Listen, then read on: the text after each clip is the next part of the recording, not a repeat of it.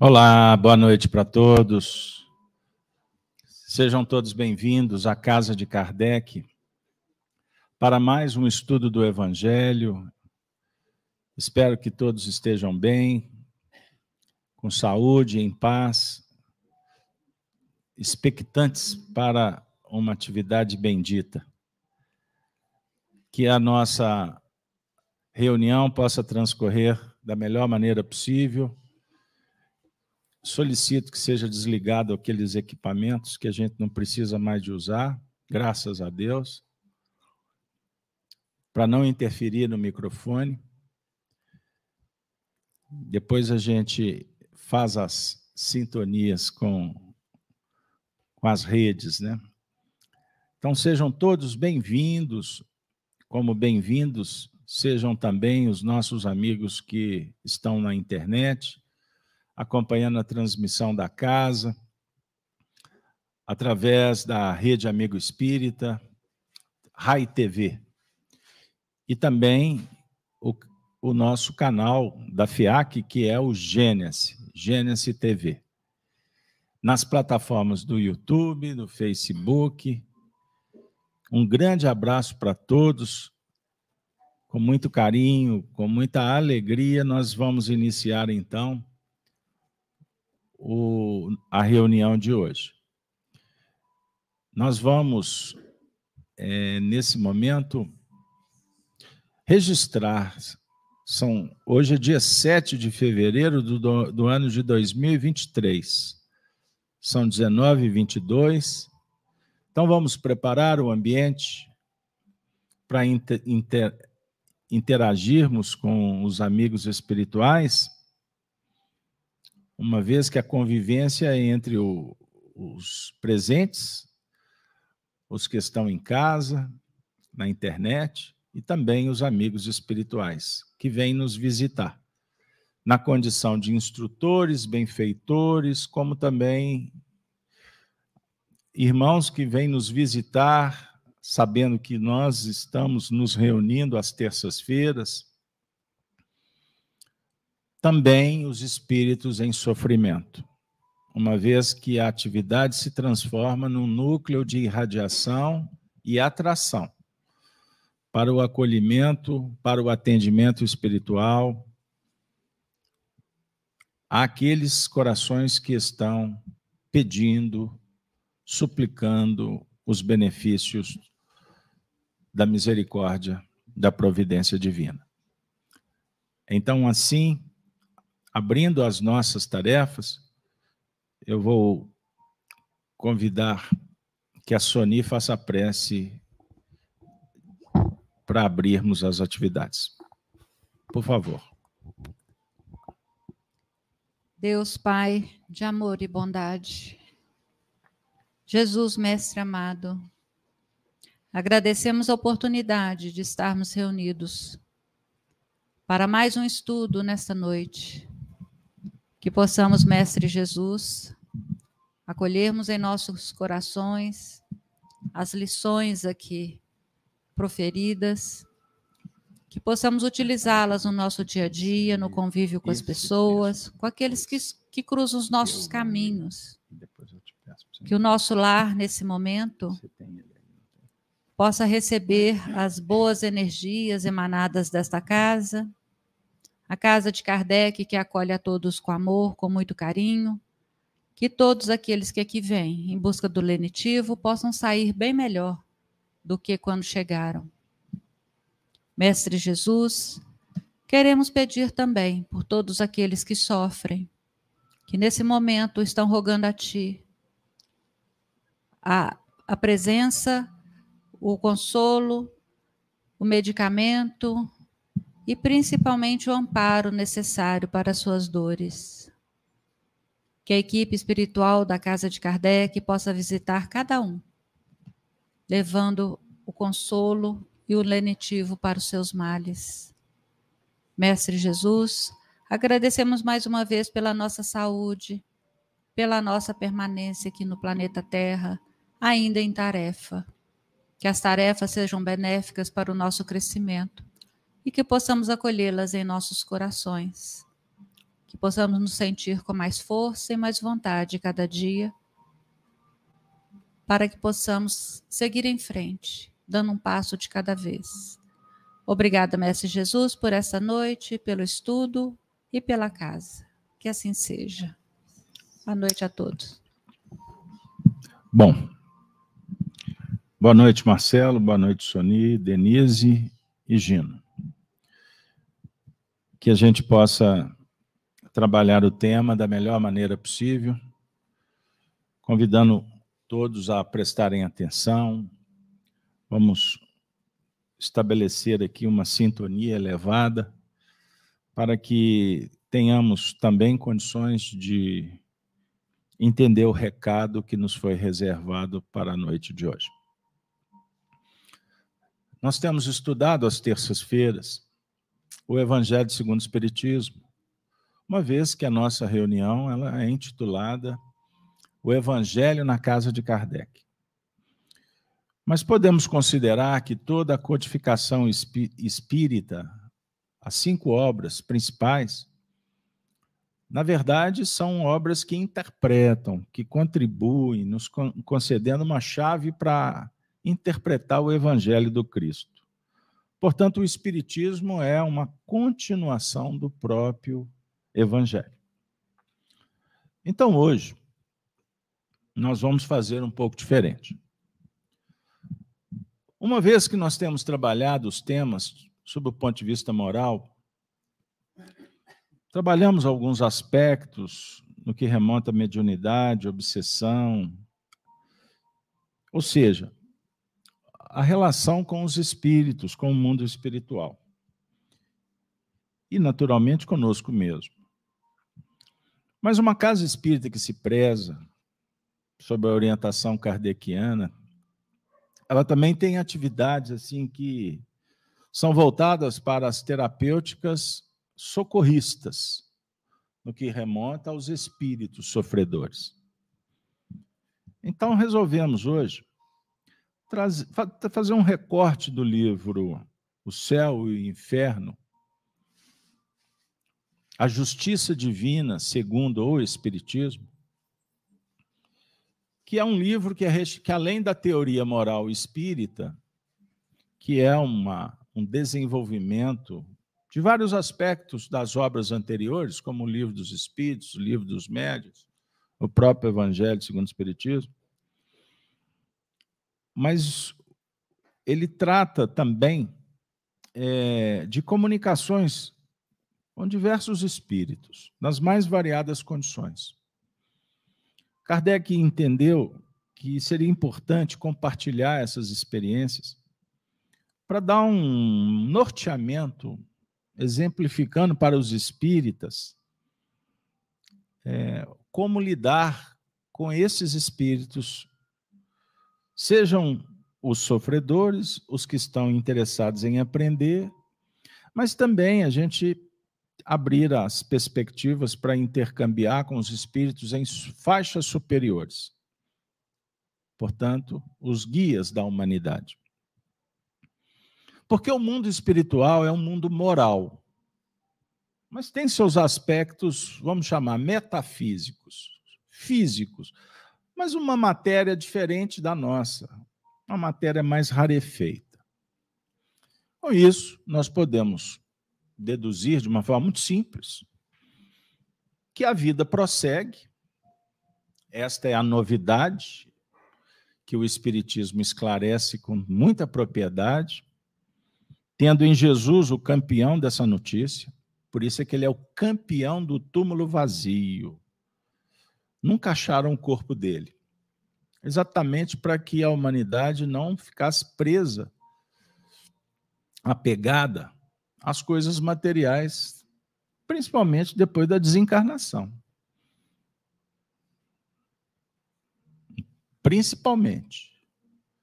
Então eu não vou perder viagem dizendo que desapego, desapegar é uma ação, é um trabalho muito importante, que repercute também na hora que nós nos desvincularmos desse ambiente. Imagine o apego que estabelecemos com coisas materiais, com as pessoas. Se chegar uma notícia, never, não mais, acabou, como é que tu vai comportar?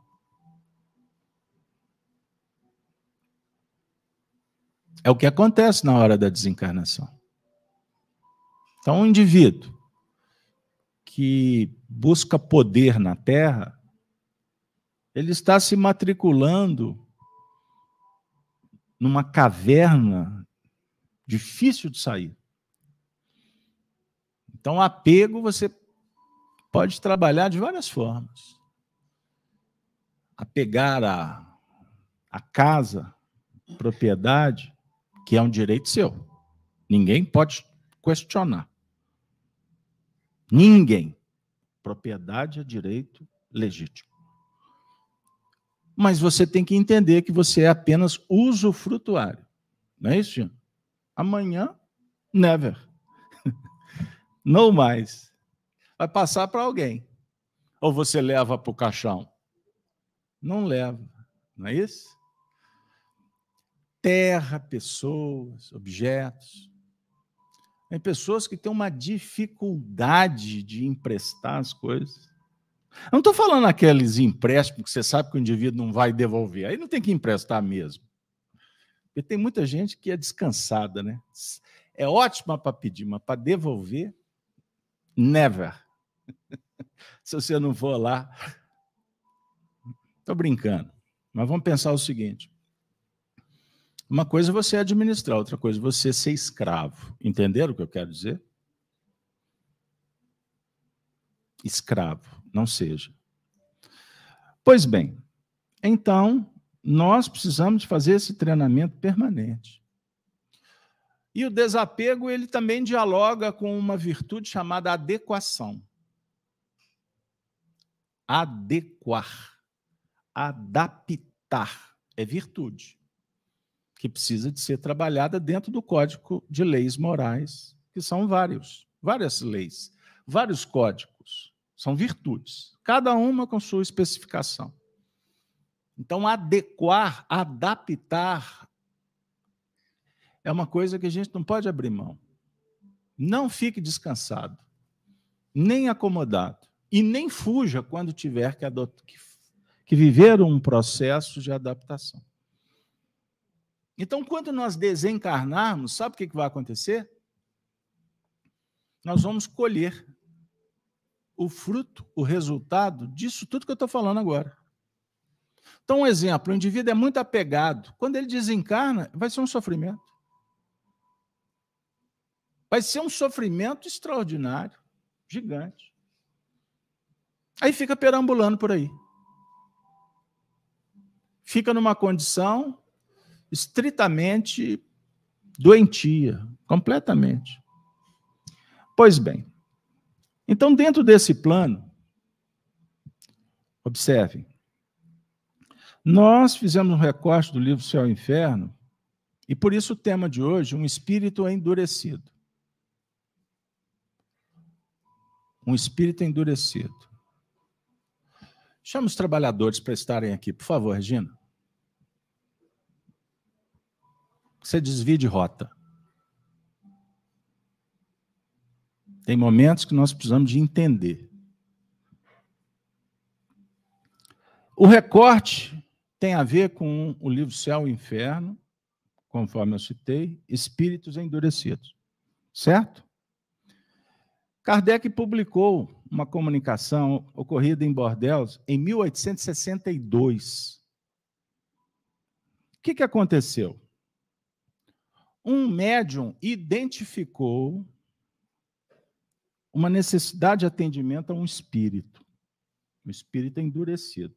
Beleza? Contextualizado? Podemos continuar?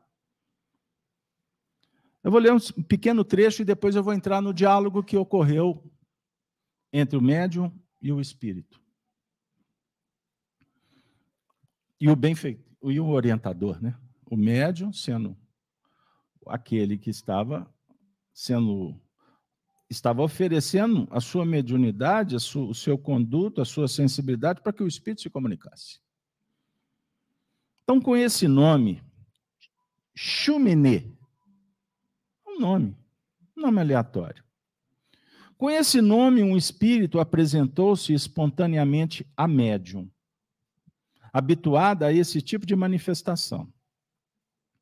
Porquanto sua missão parece ser a de ajudar os espíritos inferiores encaminhados pelo seu guia espiritual com o objetivo duplo de instruir a si mesma como médium e ajudar o progresso deles, dos espíritos. Então aqui o texto é muito claro. O médium tinha uma tarefa específica, a de ajudar os espíritos inferiores. E esses espíritos inferiores encaminhados pelos guias, no caso, o orientador da médium. Vocês conheceram a história do Emmanuel e do Chico Xavier, não conheceram? Então, dá um exemplo muito legal para entender isso. O Chico era o médium, mas quem que coordenava tudo era o orientador Emmanuel. Então, quando o Chico se colocava na condição de intermediário para que um espírito sofredor fosse atendido, quem conduzia o processo era Emmanuel, não era o Chico. Então, aqui na Terra, inverte-se os valores, as tarefas, até por desconhecimento, mas também por uma necessidade de mitificar, de endeusar. Então, com isso, eu digo: todo médium ele tem uma tarefa específica. E como os médiums, nós somos almas que brincamos de viver, não fizemos esse trabalho no campo da moral, da virtude. Na terra nos interessamos muito pela ganância, pelo poder. Brincamos com a, credo, credi, com a credibilidade, com a credulidade também das pessoas. Brincamos com a fé das pessoas. É? Então, o que acontece? Um dia nós vamos ter que responder, porque Deus nos deu um dom. Do mesmo jeito que nós seremos chamados para responder do que fizemos com os nossos dons. Pai, mãe, filho, membro de um grupo, seremos responsabilizado pelo que fizermos. Entendam isso. Mas os médiums, muito por terem menosprezado tarefas especiais que lhes foram concedidas. Então, nós temos na sociedade muitos médiums por aí doentes e nem sabem que são médiums. Vivem sob pressão espiritual, porque identificam que muitos não conseguem. Poucos são os que se dedicam e, acima de tudo, se evangelizam e deixam e, e passam a ser médiums cristãos. Não é vestir uma capa, eu sou médium bonzinho, frequento a religião, mas aí fora não tem problema. Não tem relativismo, não. Ou é ou deixa de é. Não tem meio termo. Ou você abraça ou não abraça. Bom, tem hora que a introdução fica longa, mas eu tenho que trazer vocês para o contexto. Então, houve um diálogo, e o diálogo será reportado agora. Perguntaram para o espírito: esse nome é de um homem ou de uma mulher? Resposta: homem.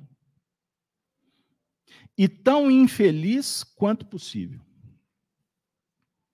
Sofro todos os tormentos do inferno.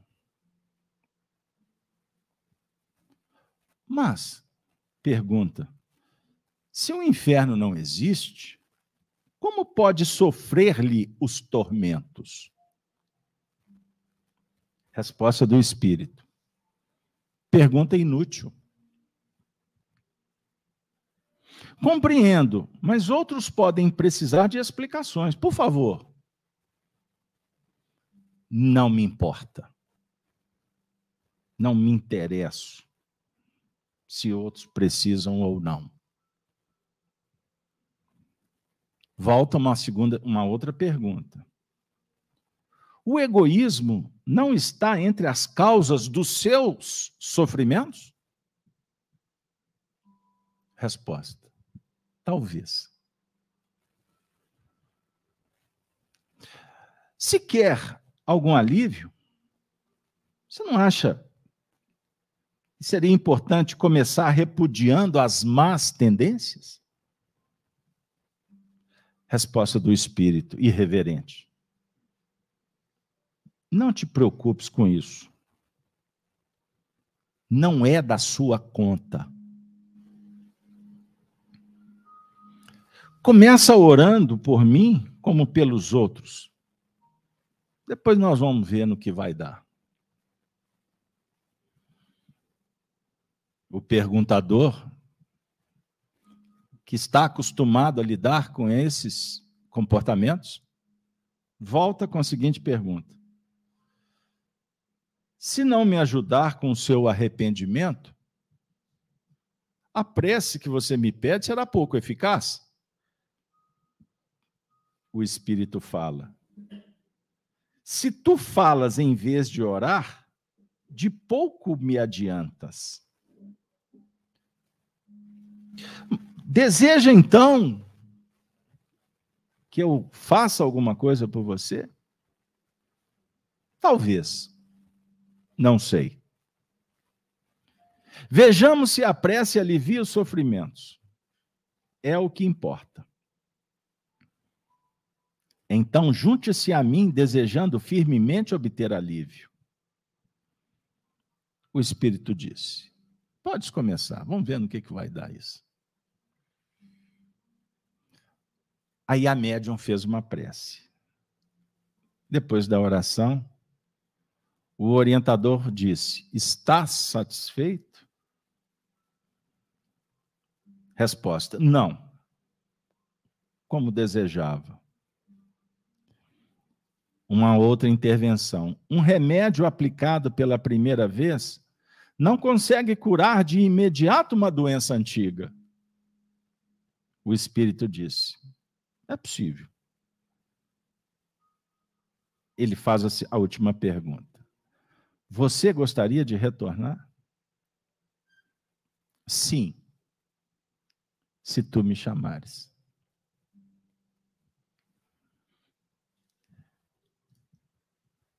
no primeiro momento, a rebeldia.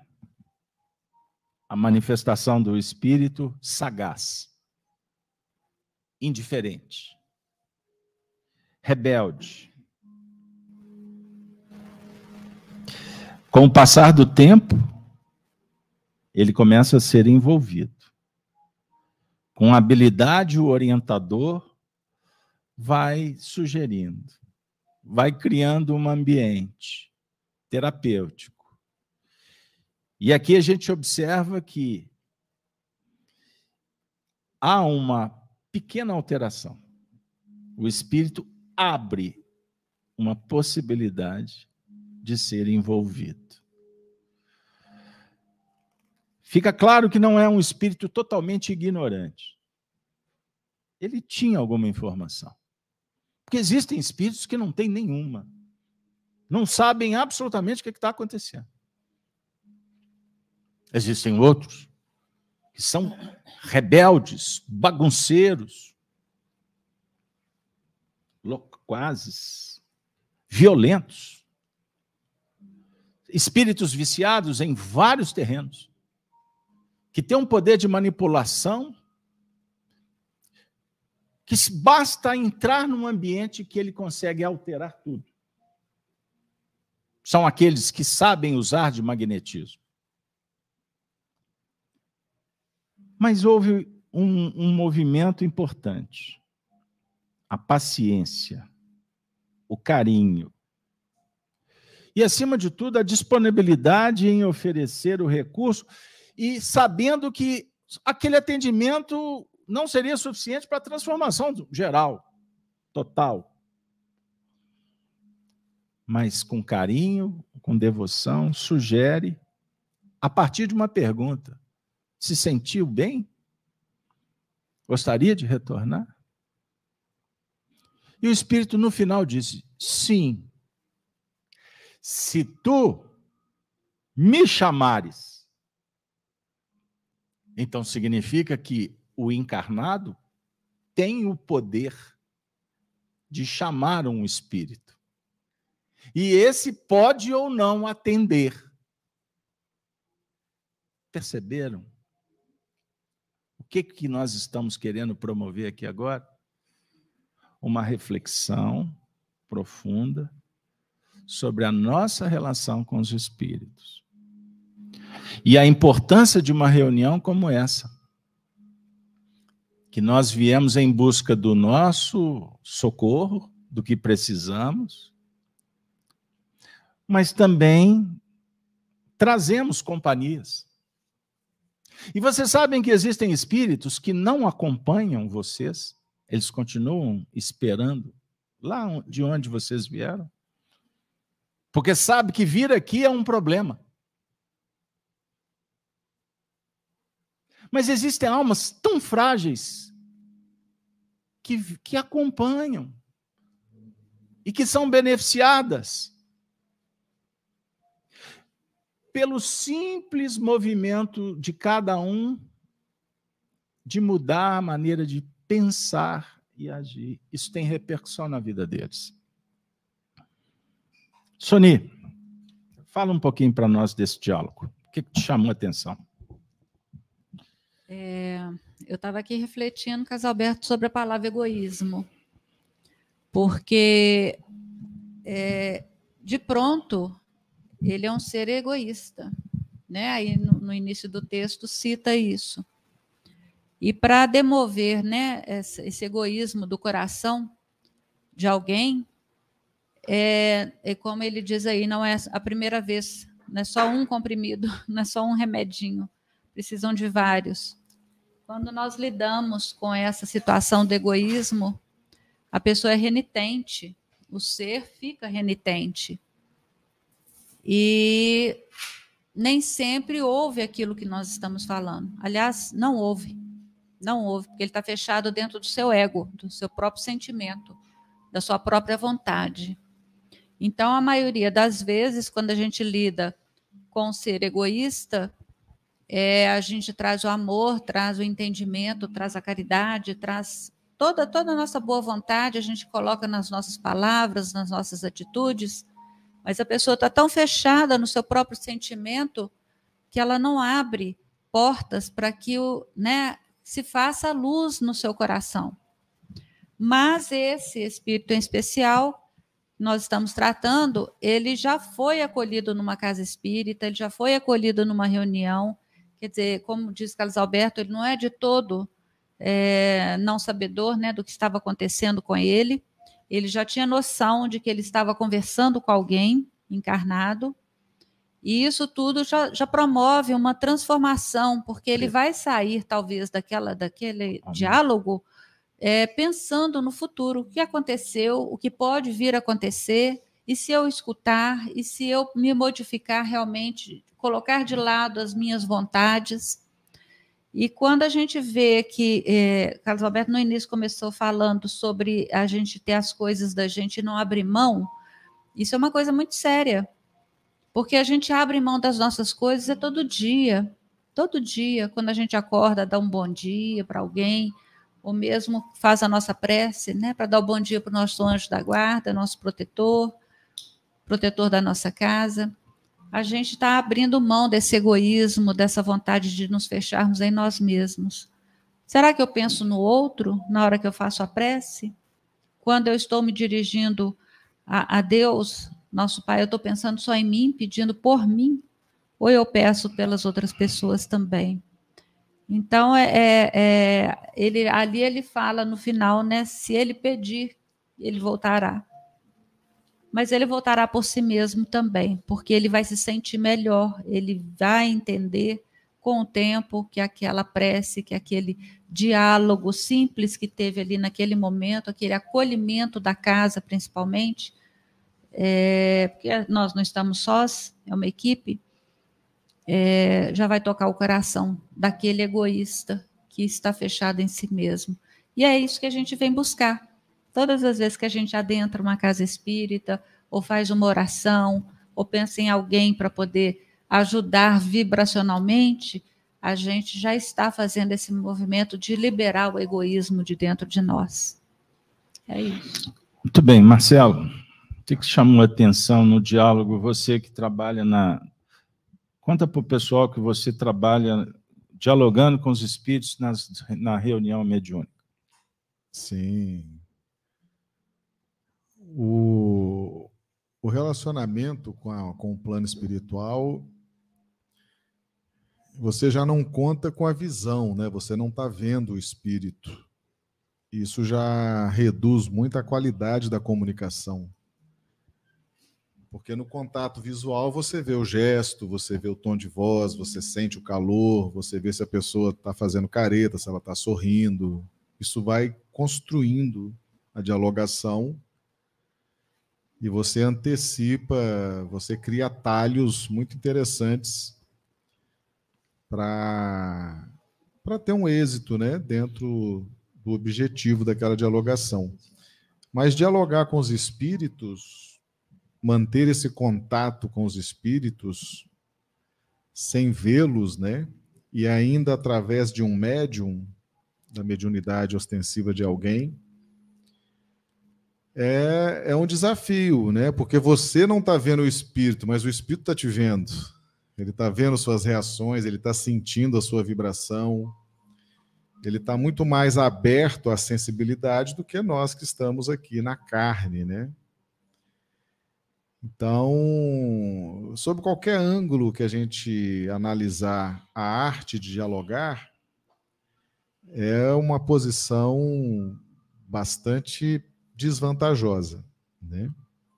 Então, isso exige de nós outras, outras, outros atributos. Né?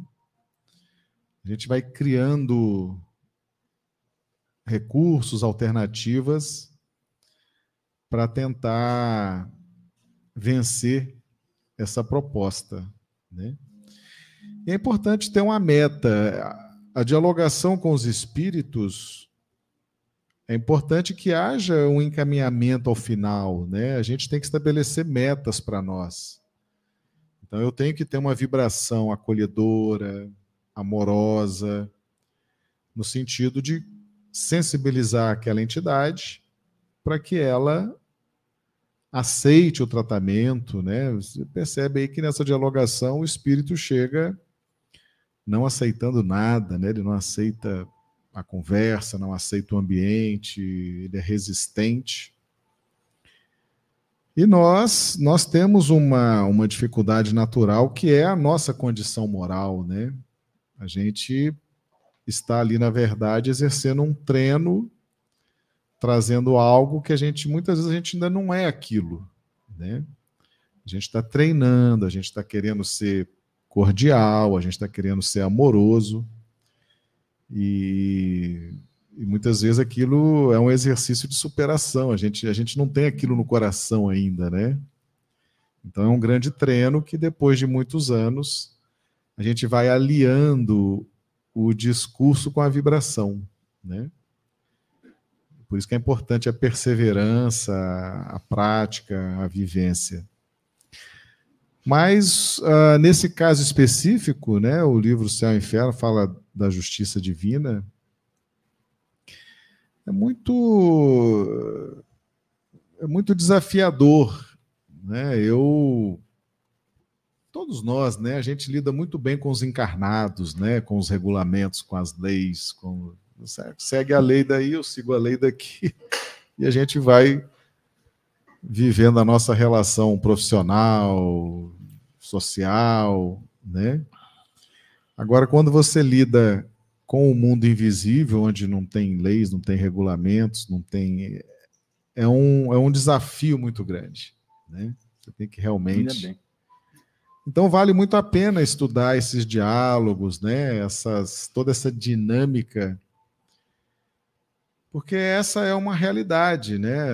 Nós somos espíritos imortais, estamos temporariamente habitando um corpo de carne. E bom será se a gente não tiver que voltar para uma dialogação numa reunião mediúnica, né? Se a gente, quando desencarnar, já não precisar vir para um trabalho de desobsessão, né, de tratamento. Enfim, é uma, é uma escola muito interessante. Né? E esse tema ser abordado numa reunião pública é bastante revelador, né? bastante consolador, principalmente numa casa espírita, onde as pessoas se familiarizam com essas verdades pós-morte, né? Todo mundo gosta de ouvir falar de espírito, de relacionamento com o plano espiritual. É um tema que esse público já lida bem, né?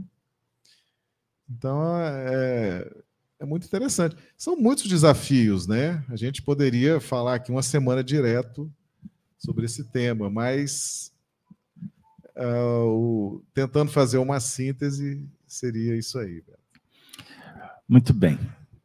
E dentro do, do contexto, nós estamos falando do espírito comunicante, a atuação do, do dialogador, que foi conduzindo a conversa, mas tem o médium. Para o médium, é um desafio, é uma experiência desafio. Porque nem todo desafio se torna uma experiência. Depende de como nós lidamos. O sentimento aprendiz, isso é virtude. Todas as vezes que você se candidata interessado em aprender, você está trabalhando essa virtude. É diferente do indivíduo que está conversando, mas ele não está interessado em aprender. O que importa é a intenção dele de vencer ali aquele momento. Aí ele cria toda uma narrativa sem sustentação nenhuma e costuma convencer. Mas daqui a pouco, acabou. É, é, é uma bolha, é uma ilusão. Então, nós estamos na casa espírita para aprender. Eu costumo dizer o seguinte: quando um assunto me irrita, me incomoda, avalia se está te incomodando, porque está batendo no seu ego, isso te incomoda. Ou porque realmente o assunto causa indignação. Eu vou contar um caso de alguém que está maltratando um outro isso vai causar uma repulsa, uma indignação, não pode? Ninguém vai se sentir bem. É diferente. Ok? Então, nós temos, nessa condição de aprendizes, uma figura a se destacar nesse momento, que é o médium. O médium é aquele trabalhador que tem uma sensibilidade mais aguçada do que uma pessoa comum. Porque a mediunidade é um sentido, pense nisso. Então, o médium, ele consegue, ele consegue, eu vou explicar assim de uma forma bem simples. O médium, por estar numa condição de mais sensibilidade, os laços que o prendem ao corpo são mais tênues. Então, o médium está olhando aqui para essas paredes, mas num dado momento, como ele se deslinda, o seu espírito se desprende do corpo mais facilmente, ele está olhando essa parede física, mas daqui a pouco ele começa a ver uma outra coisa que está junto com aquela parede que um outro, que não é sensitivo, não vê. Só que o médium, na maioria das vezes, não consegue identificar que ele está acessando uma outra dimensão. Você não está vendo, mas, mas como está tão claro? Isso eu estou colocando numa linguagem muito simples, tá? Porque o médium consegue registrar com mais facilidade também as ondas mentais. Seu pensamento é onda, é energia. Você gera energia. Isso gera vibração, Marcelo falou de vibração, não falou? Os espíritos também. Então você capta o pensamento dos espíritos. E o médium mais. Porque costuma o médium não só captar a ideia, o cheiro, a cor, o peso, a frequência, a doença. O médium começa a sentir repercussões no seu corpo. Isso pode ser real, como pode ser ilusório. E o médium não consegue identificar. Aí tem que fazer um, fazer um exame para constatar que não tem nada. Ou vai constatar, porque ele, além de ter registrado na esfera espiritual, isso ele se envolveu tanto com aquele painel que isso repercute no seu envoltório físico. Compreenderam o que eu quero dizer? Então, a vida do médium não é fácil.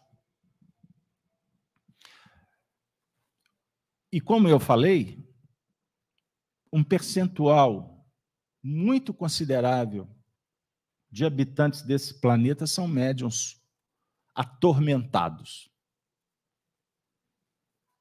Que vivem fenômenos mediúnicos durante o dia e nem se dão conta. Vai do céu do inferno em dois minutos. Já ouviu falar de alteração de humor? Quem tem alteração de humor de uma forma descontrolada está sob influência espiritual. Não tenham dúvida disso. Então, quem assina um decreto para prejudicar alguém, você não tenha dúvida que ele está sob influência espiritual de entidades que querem sangrar a humanidade. Entendam isso. Então, como identificar? Sensibilidade, bom senso. Aonde não tiver virtude e sabedoria, existe componente de treva. Pouco ou muito, dependendo do indivíduo. Então, a médium, que foi instrumento para a comunicação desse espírito, ela foi apresentada como alguém que tinha um compromisso de cuidar de entidades sofredoras. E depois dessa comunicação, é natural que o médium sinta, sinta constrangimento, desalento, dores, desânimo. Porque depois de um transe mediúnico, o médium entra numa baixa uma baixa energética. Vocês já viram transes aí na sociedade que o indivíduo faz e que faz e daqui a pouco ele está deitado no chão. Mas na hora do transe podia juntar dez que não segurava ele. Por quê? Por quê? São as obsessões graves. E o indivíduo tem muita gente que acha que não tem problema que é só sair do trânsito que depois volta tudo ao normal. Não é assim. Mas no fenômeno do atendimento a médium, recebeu uma orientação do espírito protetor. E a Denise vai ler essa orientação agora. Por favor, Denise. Você, na condição, agora não de médium, mas de intérprete, a leiturista. Faz aí. Boa noite, amigos. O guia da médium. Filha, terás muito trabalho com este espírito endurecido, mas o maior mérito não advém de salvar os que os não perdidos. Coragem, perseverança e triunfarás afinal. Não há culpados que se não possam regenerar por meio da persuasão e do exemplo, visto como os espíritos, por mais perversos, acabam por corrigir-se com o tempo.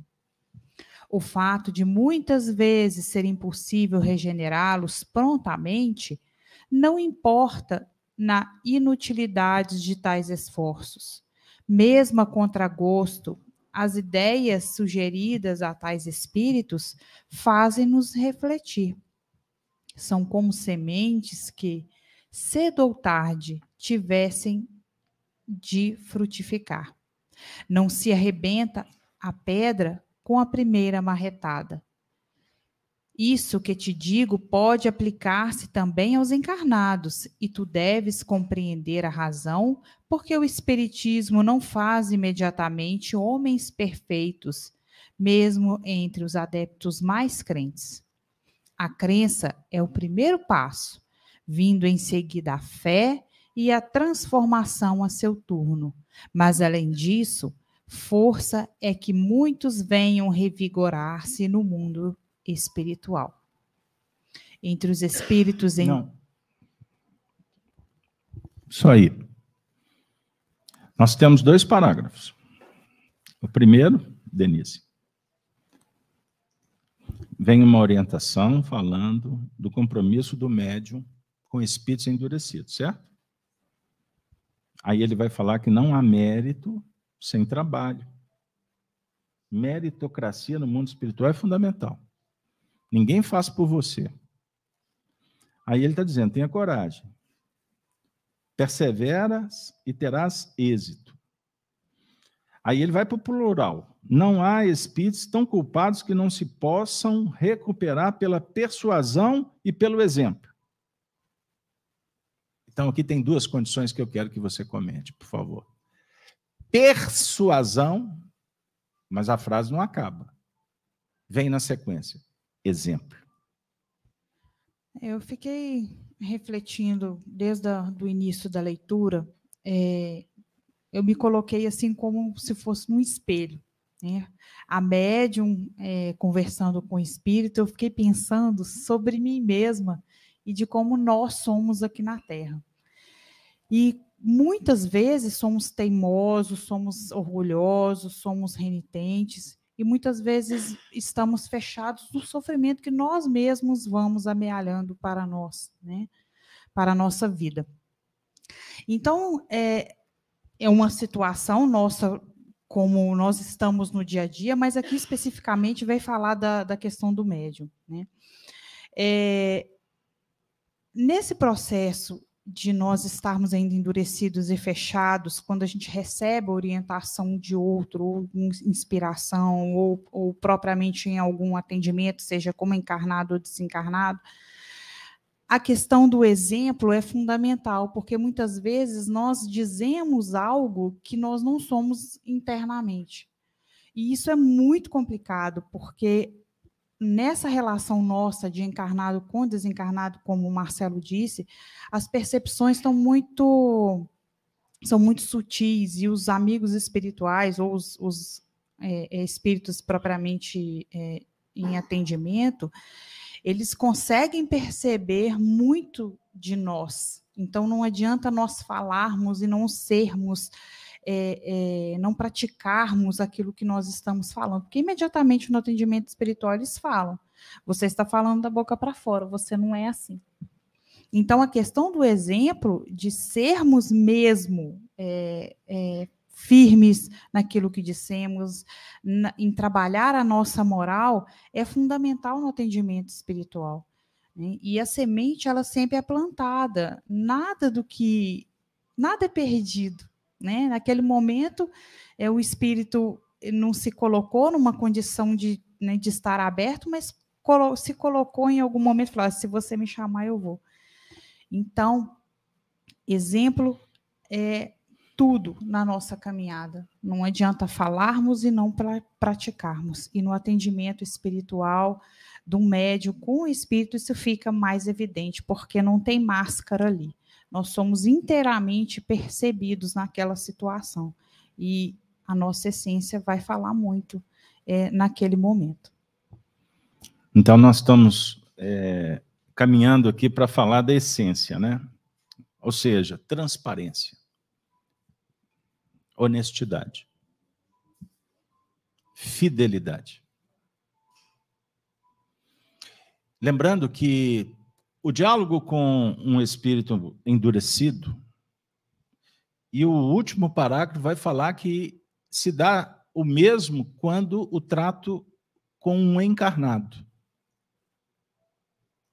Então agora vai chegar no dia a dia de vocês. Uma vez que Eu não sou médium, Casalberto, eu não vejo os espíritos. Como é que vai ser isso? Como é que eu vou aplicar isso no dia a dia? Você convive com seu marido, não convive? Com a sua esposa? Com o vizinho, com o filho? Companheiro de trabalho, não é assim? Nós vivemos num mundo em que existe uma pandemia moral, ausência de valores, corrupção, adulteração, toda hora, toda hora, toda hora, toda hora. Não são movimentos de endurecimento do caráter? O que, que vocês acham? A geração que está surgindo hedonista, sexista. As crianças, desde os games. Existem lugares por aí que estão legitimando, legitimando o sexo com crianças. Pedofilia declarada. Entendam isso. Não são movimentos de endurecimento do orgulho, do egoísmo, a inconsequência no trato com o semelhante. Perceberam? Então, Kardec diz assim: aliás, o mentor espiritual fala para médium, minha filha, o que te digo aplica-se também aos encarnados. E tu deves compreender por que o Espiritismo mesmo entre os adeptos mais fervorosos, não faz homens perfeitos. Nada obstante, contudo, a crença, a fé, né, que vai promovendo a transformação. Isso é um processo. E no caso, o Espiritismo, que é cristianismo, Espiritismo, cristianismo. Qual é o guia, o modelo, a referência? Eu não ouvi. Agora os encarnados respondem, só os espíritos que responderam. Jesus é o modelo. Então, quando nós estudamos o Evangelho, nós estamos procurando o aprimoramento pessoal. Mas esse movimento honesto, sincero, verdadeiro, ele contagia, Gino. Porque nós estamos trazendo Jesus como referência, nós não somos referência. Por isso é que quando nós falamos de evangelho, para muitos que estão aí caminhando nesse mundo de profundidade de pires, a geração do imediatismo, do relativismo, do, tudo, do, do know-how, com todo respeito, que tem muitos jovens, tem muito menino reencarnando, são espíritos de ponta. Eles têm um compromisso de liderar uma facção que é uma geração ainda muito frágil. Por isso que a intolerância é desse tamanho. Ou a tolerância é desse tamanho. Porque eles não dão conta de ouvir um não. De ter uma dificuldade. Qualquer é motivo para brigar, para remover, para deletar, para sair de casa, para suicidar, para abortar. É suficiente. Para fugir pelo campeonato espetaculoso de qualquer confusão que tira o indivíduo da realidade. Isso é fuga. Isso é fragilidade. Entendam isso. Então, para nós, o Espiritismo é Jesus a referência são os apóstolos, são as almas generosas que deixaram um legado para a humanidade.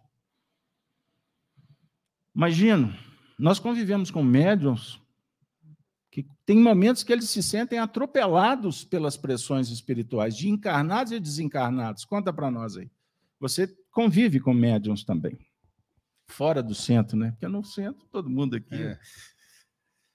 Eu estava lendo hoje um texto de Emmanuel, no livro Alma e Coração.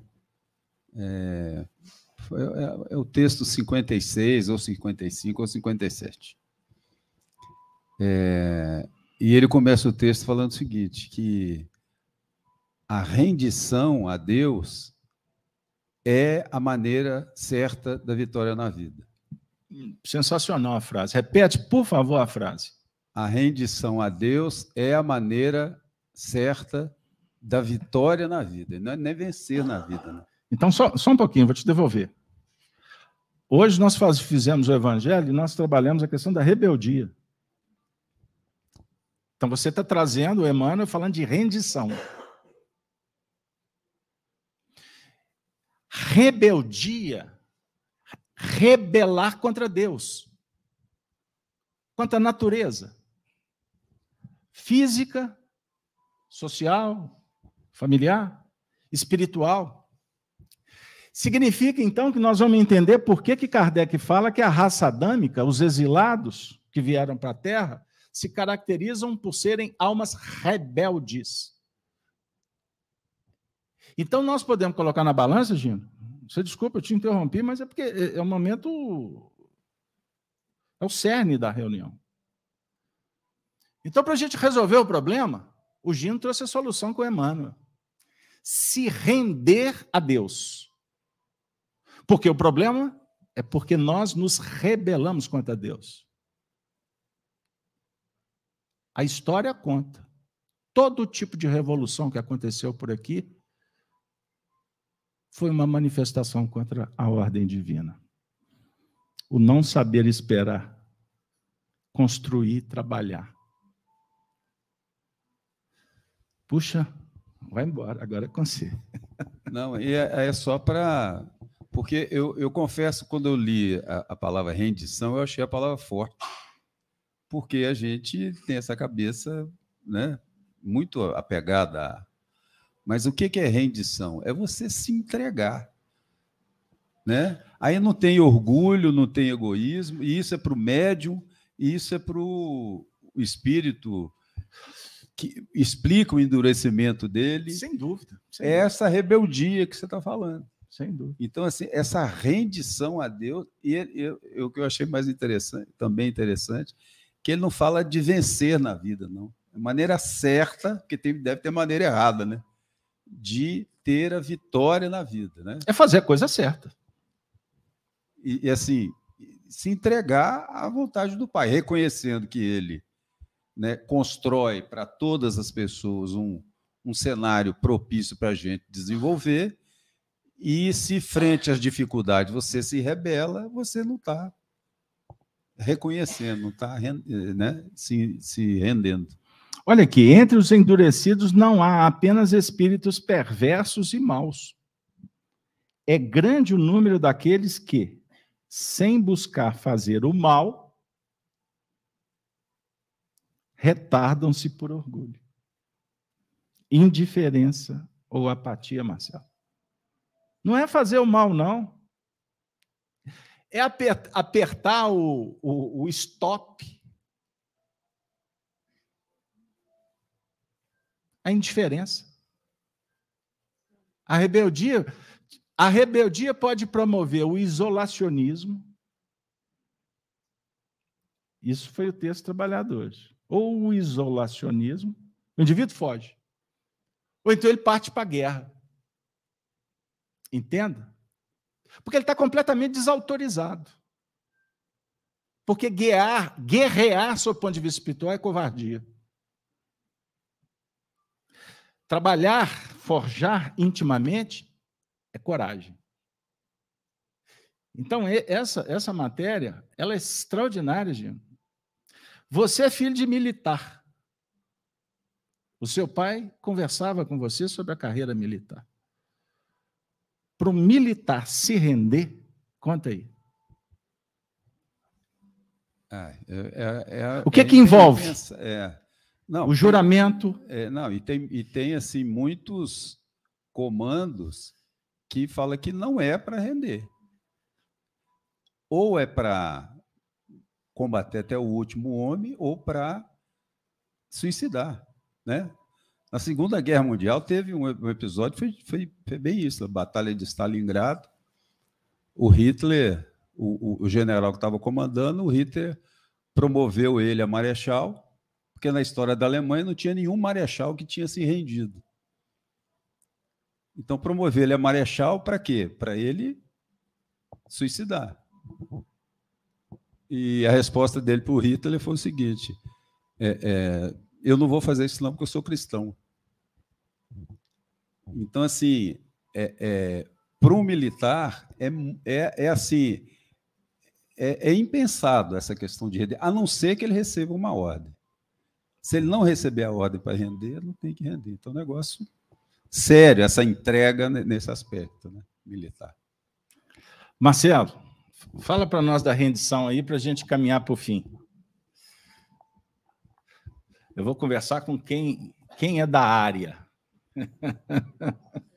Ou pelo menos foi, né, Marcelo? Essa questão da se render a Deus, né? Se render a Deus. Nós nós vamos aos poucos aprendendo a importância de Deus. Nos falta esse sentido, mas não quer dizer que ele esteja ausente. Nós temos, pelo menos, alguns traços leves desse sentido, né, que vai se despertando ao longo da nossa evolução. E é muito, é muito sugestivo o poder que Deus nos dá de negá-lo, negar a divindade. Ele respeita tanto o nosso livre-arbítrio, né? embora nós estejamos ligados a ele, né? E, e, ele saiba a consequência dessa negação, mas ele respeita tanto o nosso livre-arbítrio que muitos de nós negamos a divindade mesmo. Nos afastamos da divindade. E é interessante analisar esse poder de liberdade que ele nos dá, porque a gente joga fora esse poder. A gente se afasta dele para se conectar com o obsessor, com as ideias infelizes. É? Então, é um negócio realmente. Né? Se você pode o mais, você pode o menos. Se você pode negar a Deus, pode se revoltar contra Deus, você pode se revoltar também contra a ideia obsessiva.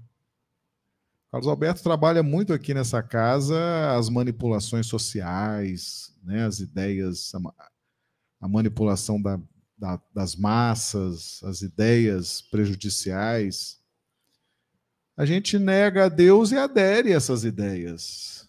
Fácil, fácil. É uma coisa que a gente não consegue entender, né? A gente larga o poder absoluto e adere ao poder relativo para sofrer, para ficar ali lutando, brigando.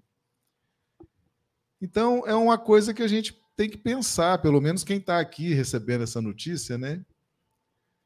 A gente pode estar fazendo essa, essa dinâmica equivocada já há muito tempo, né?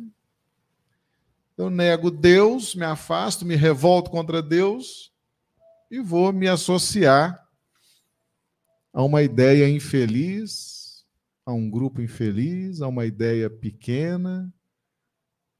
Eu acho que isso não faz sentido. Comecei a pensar sobre isso há pouco tempo. E eu falei, rapaz, quanta coisa, né? E Deus nos dá esse poder.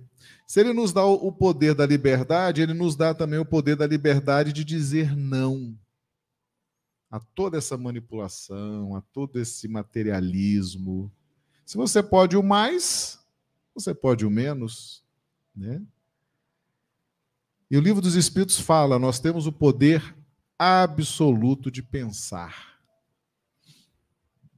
Talvez o poder de fazer ele encontra algumas limitações. A própria, o próprio ensinamento do fazer ele traz dois limites, né? Não faça o outro que você não quer que te faça. E faça o outro que você gostaria que te fizesse. Então, o fazer ele tem limites, mas o pensar não. O livro dos Espíritos traz isso. O poder de pensar é absoluto. Não há limites. Então a gente vamos pensar sobre isso, né? A gente está. Se a gente pode o mais, Deus nos, deu, nos deu esse poder de negá-lo, de, de nos afastar dele, vamos nos afastar também dessas porcarias que estão por aí. Não é verdade? Gente, é, esse assunto é, tem sido para nós um, um, um desafio, né? porque ele abre tantos ângulos que nós estamos tratando do autoconhecimento, lidar com as, com as forças da alma, lidar com o semelhante. Né? Então, nós vivemos num mundo de associação e interdependência e repercussão o tempo todo. Você gera, você decodifica, você assimila, você espalha, você estabelece um nível de relação afim, você se relaciona com almas que não têm é, qualquer sentido de perpetuação. Convivências, meras convivências, em que muitas vezes a gente dá muito mais espaço, investimos muito mais no que você acabou de colocar, que não agrega. E, Marcelo, é, eu tenho batido nessa tecla porque a gente, pela força do trabalho, a gente tem descoberto muita coisa. E eu tenho batido na tecla de que dentro do conceito espírita, que nada oculto permanece oculto, nós vivemos o tempo da descoberta. Nunca foi tão favorável para se perceber, para ter uma visão mais abrangente. E o que o certo é que a sociedade é, espalhada pelo globo, vivemos um processo em que essa descoberta tem sido muito doída. Porque, na verdade, é, houve um, um movimento de manipulação e de contaminação sutil ao longo de tanto tempo, e que agora as pessoas estão caindo em si pela dor. Embora um percentual altíssimo não consegue enxergar o óbvio. Não faz sentido. Então você fala assim: meu Deus, como pode? O indivíduo lá na frente tinha uma vida assim, assim, assado, de uma hora para outra, surtou. Mudou radicalmente o comportamento. Então nós estamos agora na casa espírita sendo consolados. Sabe por quê? Porque é o Cristo que fala conosco. Nós falamos várias vezes aqui sobre se rebelar contra a lei de Deus. Aonde está escrita a lei de Deus? Aonde está escrita a lei de Deus? Deus está em toda parte. Mas chegou um momento em que, que não basta você ser informado que Deus está dentro de você. Se você não sentir isso, a informação não é suficiente. Se a informação fosse suficiente, o mundo inteiro já tinha se convertido ao Cristo. E o que está acontecendo na sociedade? As religiões estão sendo jogadas na lata do lixo no mundo inteiro, salvo os nossos irmãos, os, os muçulmanos que progridem aceleradamente. Mas o que está acontecendo? Vai na Europa. O que está acontecendo com o catolicismo lá? Com o protestantismo, cada vez um número menor. Por quê? Priorizou a paixão em detrimento ao sentimento. Entendam isso. Entendam isso. Porque para conversão, para o batismo, palavras que a gente conhece bastante da história do cristianismo, isso não acontece se não colocarmos amor no processo, sentimento. Então, durante muito tempo, fomos informados da existência de Deus. Chegou a hora de sentir Deus na nossa vida. E você só vai sentir Deus na sua vida se você sair da casinha. Sair de trás da telinha. Aliás, never. que já descobrimos que emburrece mesmo. Você vai ficar até quando, escravo? Isso aqui é só para comunicar. Virou o quê? Modo de vida? Alimento? Entendam isso. Se você não se relacionar, você não evolui.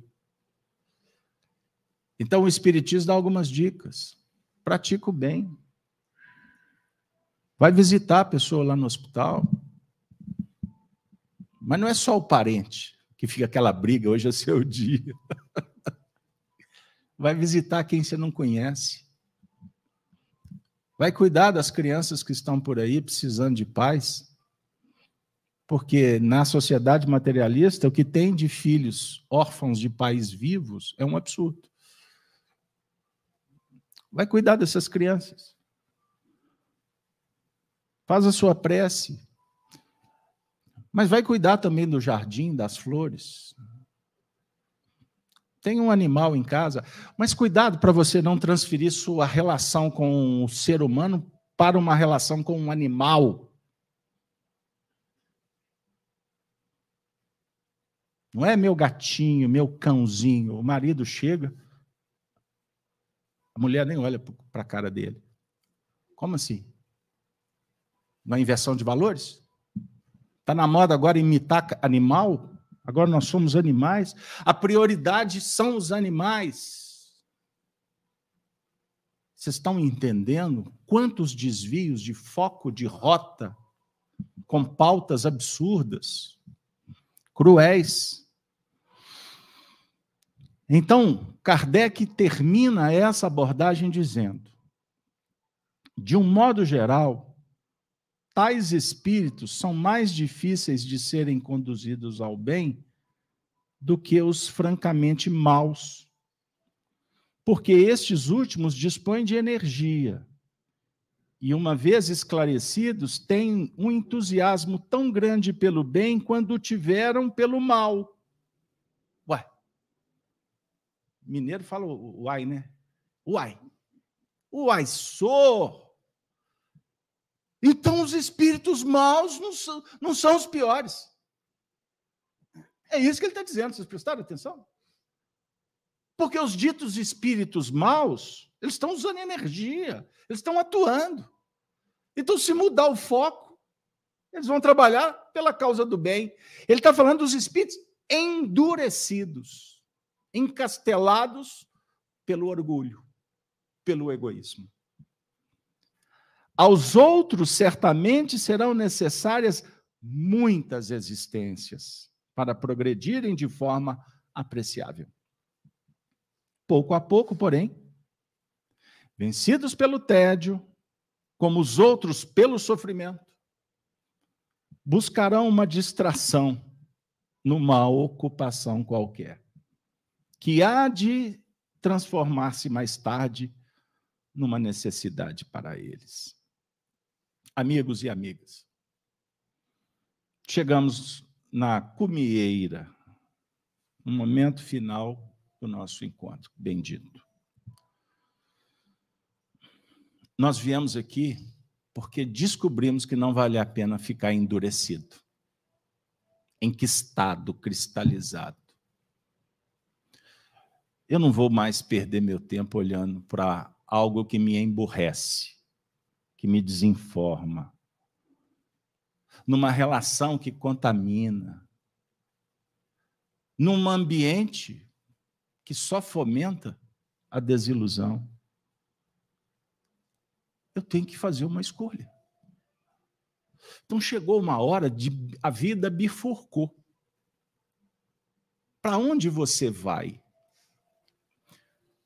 Primeiro, identifique de onde você veio. Quem é a sua família? Onde que você nasceu? Qual é a história do país que você vive?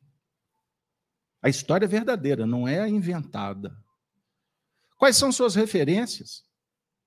Quem, quem são eles? Dialogam com a sua vitória espiritual ou com um internato no manicômio? Ou num presídio de segurança máxima? Quem são aqueles que você escolhe? para colocar na sua carteira, para usar o cartão de crédito, para quem você está endereçando os seus recursos. Então, chega um momento em que nós temos que olhar para a vida e entender o que ela significa, e não o que está simplesmente acontecendo. Por que, que você tem o seu sobrenome? Por que, que você foi criado pelo seu pai, que dedicou uma vida inteira para cuidar de você? Qual é o legado que o seu pai deixou para você? E para honrar o seu pai, você tem que, no mínimo, fazer um pouco do que ele fez. Honrar as tradições, sendo um bom pai, um bom cidadão. E ele foi militar, era disciplinado. Pegaram aí? Você é filho de quem? Como é que é o nome da sua mãe? O que que eles te ensinaram? Se não fosse eles, o mundo não seria como está sendo agora para vocês. Então, minha amiga e meu amigo, se a gente não entender de onde que viemos, qual que é a nossa história, vou repetir um pensamento que eu tenho batido nele muito tempo.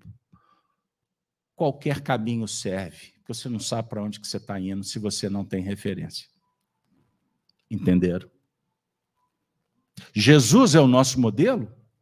Mas qual Jesus? Um mito? Alguém que passou por aqui simplesmente? Ou um espírito que deu a vida por amor para que eu estivesse aqui? Então, eu não tenho que provar para ninguém que eu amo Jesus. Eu não vim na terra para provar nada para ninguém. E não estou interessado com o que pensam de mim. O meu compromisso é com Deus. Amar Jesus é o meu alimento. Compreenderam? Esta é a religião essencial, não é a, a religião de fora. Essa religião não me interessa. O Espiritismo é uma religião que parte do coração. Então, se você quer ter uma vida melhor, confia, trabalhe por ela. Você é um imortal, você não vai morrer. Você tem o apoio dos Espíritos. Deus está na sua vida. Todas as dificuldades são fatores de medir a sua capacidade de resolver. Portanto, é medida de avaliação. Entendam isso. E como diz o poeta, viva. E não tenha medo de ser feliz. A felicidade é eterna, não os prazeres do mundo, que fazem parte por aí. Mas a gente já entendeu o que prejudica e o que auxilia. Aqueles que querem o nosso bem e aqueles que nos enganam, mentindo que são nossos amigos. Aquele que dá o tapinha nas costas. Amigo é aquele que aparece na hora que você precisa. Por isso, Jesus é o amigo dos amigos. Ele nunca vai te abandonar.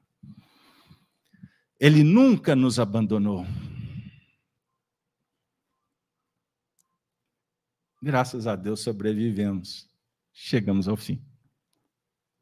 Podemos encerrar? Que os Espíritos possam continuar nos inspirando.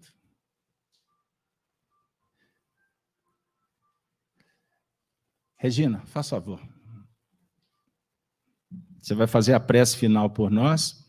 Agradeço a presença de todos, desejo um bom retorno para os seus lares. O pessoal de casa, fiquem em paz, fiquem com Deus. Amanhã, depois que depois da madrugada. Né? Madrugada está aí, não está? Vocês levantam tarde ou levantam cedo? Por favor, fique aqui. Pode ficar aqui na frente. Que hora que vocês levantam? Não precisa de falar. Não precisa de falar. Às 6h52, depois que o galo cantar, eu espero vocês para participar do Gênesis no lar. Topa, Gino? Então, agora a prece final. 6h52. Ó, e tem espírito que acorda a turma também, viu? Ele chega lá, dá uma sacudida na cama, pô, o evangelho. É. Aí eu, tenho um amigo, né? é, eu vou contar essa história, só um pouquinho. Povo vai atrasar, perde o metrô. Tem um companheiro, eu fiquei sabendo essa fofoca espírita. Eu, do nada, convidei um companheiro para participar conosco do Evangelho pela manhã. Aí depois chegou a, a futrica. Diz que o companheiro estava fazendo prece, pedindo os espíritos, para ele ter um motivo para levantar de manhã. Porque ele tem uma dificuldade gigantesca de levantar cedo. Então ele ficou pedindo a Jesus o tempo todo. Aparece esse bruxo aqui e convida ele. Aí agora ele está lá firme conosco toda manhã, fazendo a prece pela manhã. Então vocês estão convidados. Regina, por favor, encerra a reunião para a gente. Uma boa noite. Até a próxima semana. Com muita alegria em nossos corações que a gente agradece a Jesus, aos nossos mentores, aos nossos guias, que nos propiciaram condições de poder estar aqui hoje. Pedimos o amparo, a proteção, a luz, a força o entendimento, a aceitação, para que possamos compreender e aceitar tudo aquilo que nos propomos nessa atual encarnação. Que Maria de Nazaré nos envolva em teu amor infinito e que Jesus nos ampare o coração. Que assim seja. Obrigada, Senhor.